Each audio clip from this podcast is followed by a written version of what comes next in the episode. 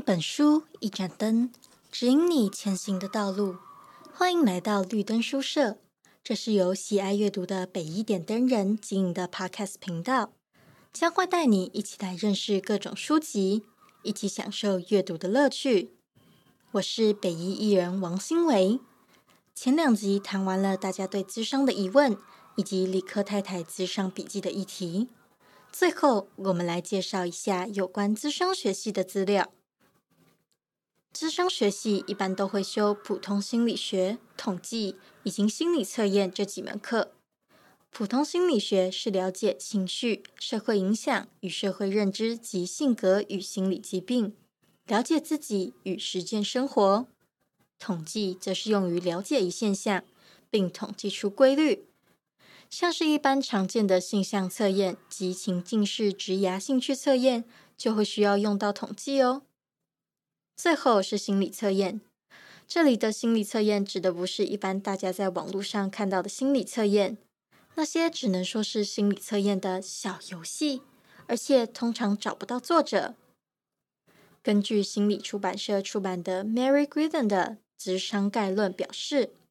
心理测验是采用评估、诊断、评鉴、问卷、测验、测量这几种方式来获得资讯。了解并回应个案的需要。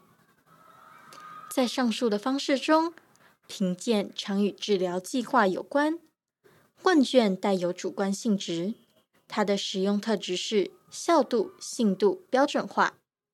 效度就是指测验能实际测量到的所欲测量特质程度，信度就是测验的一致性和重复性，标准化就是计分程序条件一致。换句话说，就像是一套问卷能够测试到他想要的东西，并且测试结果经多次实验具有公信力，有一定的计分标准。而有了标准化，才能比较不同个体或同个人在不同时间下做出的测验结果。评估的功能有：确认目标达成程度，协助个案做决定，最后是诊断行为疾病及症状。评估可以给予咨商师回馈，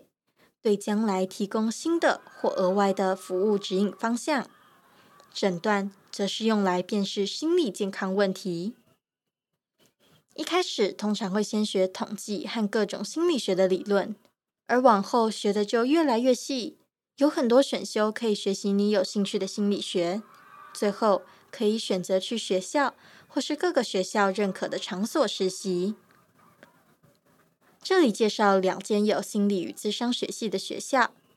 第一个是国立台北教育大学，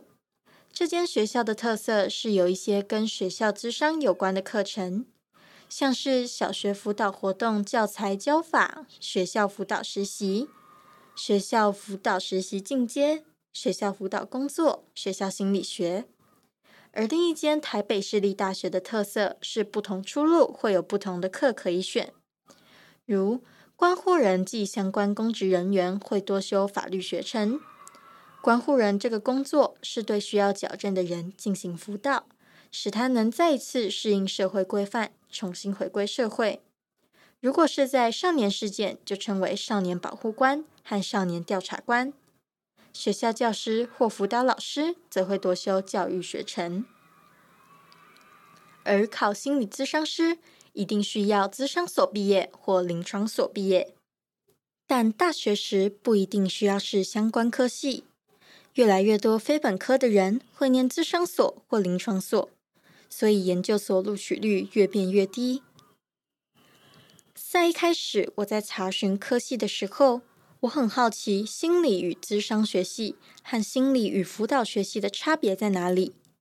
以下由国立台北教育大学心理与咨商学系。台北市立大学心理与咨商学系和国立嘉义大学辅导与咨商学系、国立台南大学咨商与辅导学系做比较，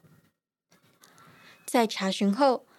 我发现国立嘉义大学辅导与咨商学系、国立台南大学咨商与辅导学系在必修上多了辅导原理与实务、团体辅导与咨商理论与技术和实务、学校辅导与咨商实习。社区辅导与咨商实习、学习辅导、各种和辅导有关的课程。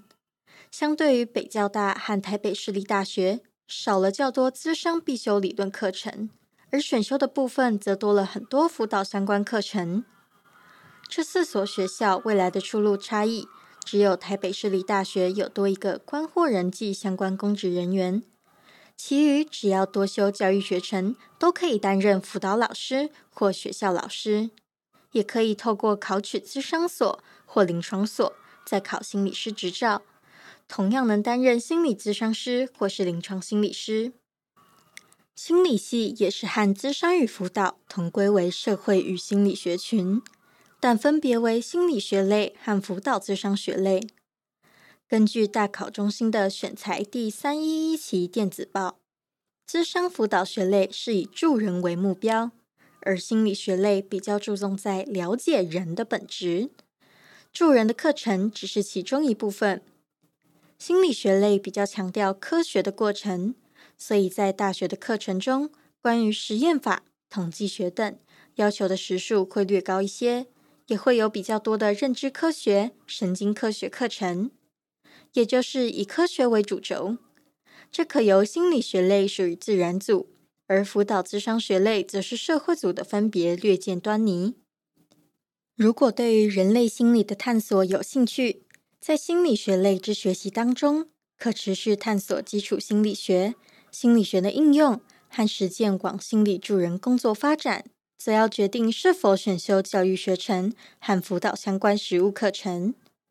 或者决定是否往心理师路线发展，去准备临床心理或智商心理研究所的考试。在还不了解智商的时候，我以为智商就只有一种类型。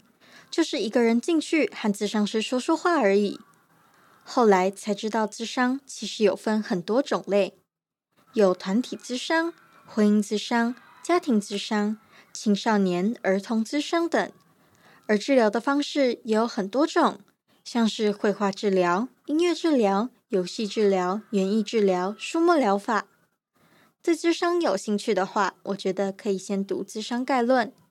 它比较浅显易懂，然后不会是一本太硬的书，或者是透过查询“心理学”这个关键字来找你有兴趣的类别。这次的介绍到这边告一段落。今天所提及的书籍和参考资料来源都会放在资讯栏，欢迎有兴趣的朋友找原书阅读。除此之外，可以在 IG 搜寻北一点灯人，